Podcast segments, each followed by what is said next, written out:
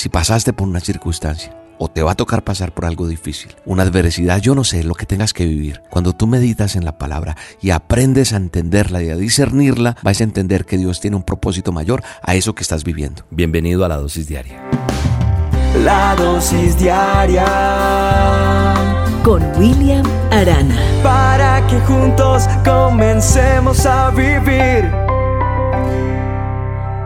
Bueno, ¿cuántas veces has escuchado que la voluntad de Dios es buena, agradable y perfecta? Muchas veces, ¿cierto?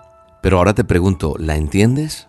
¿Comprendes qué es eso? Porque cuando nosotros meditamos en qué será la voluntad de Dios, pues tenemos inmediatamente que pensar qué es eso, que es buena, que es agradable, que es perfecta. Y aunque no lo entiendas, tenemos que reflexionar y creo que esta dosis es para que nosotros entendamos un poco por qué no entendemos o qué es lo que está pasando. De que escucho y escucho que la voluntad de Dios es buena, es agradable o es aceptable y que es perfecta. Pero para que tú puedas comprobar o verificar que eso es verdad, es necesario que seamos transformados.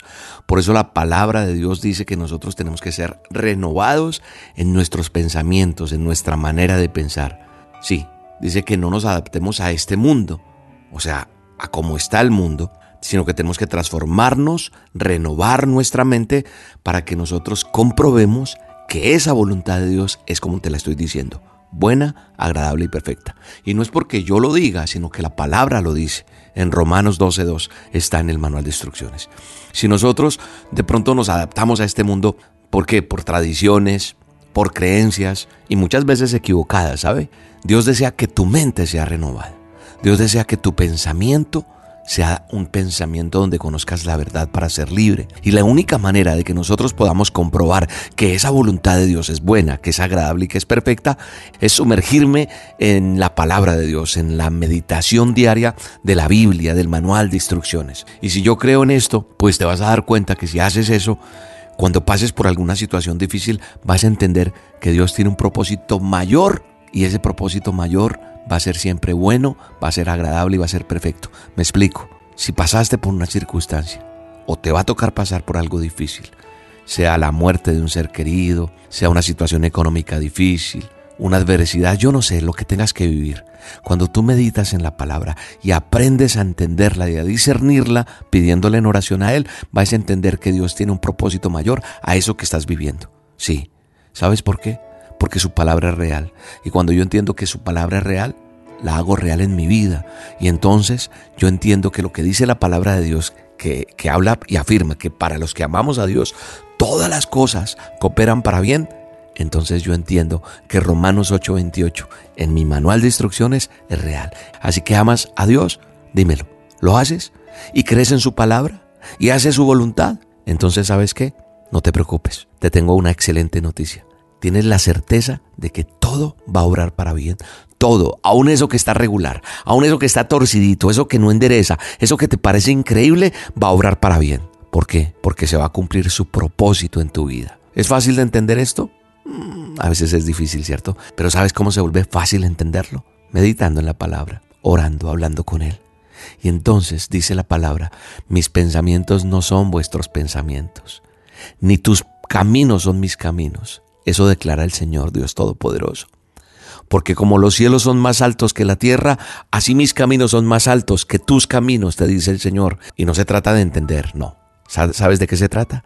Se trata de creer, de obedecer, porque van a venir el entendimiento y la victoria en cada batalla que has tenido.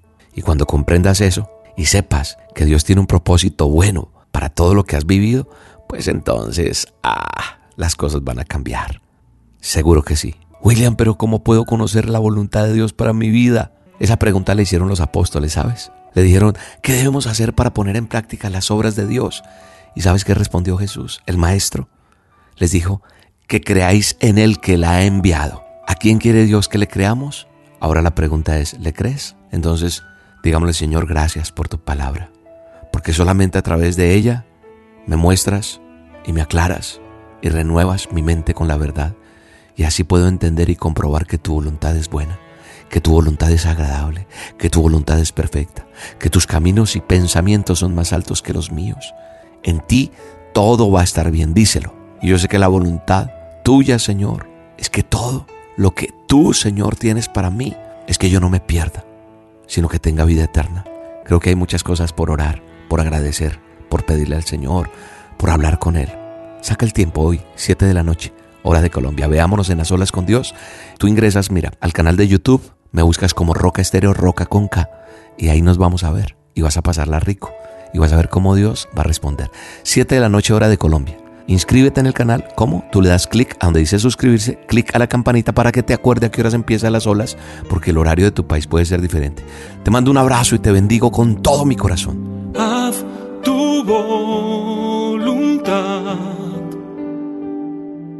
Quiero ser un vaso limpio para ti. Haz tu voluntad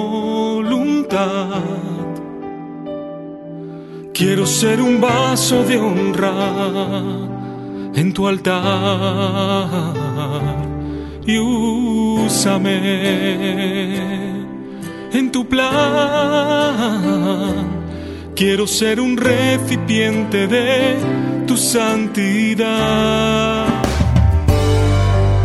La dosis diaria con William Arana.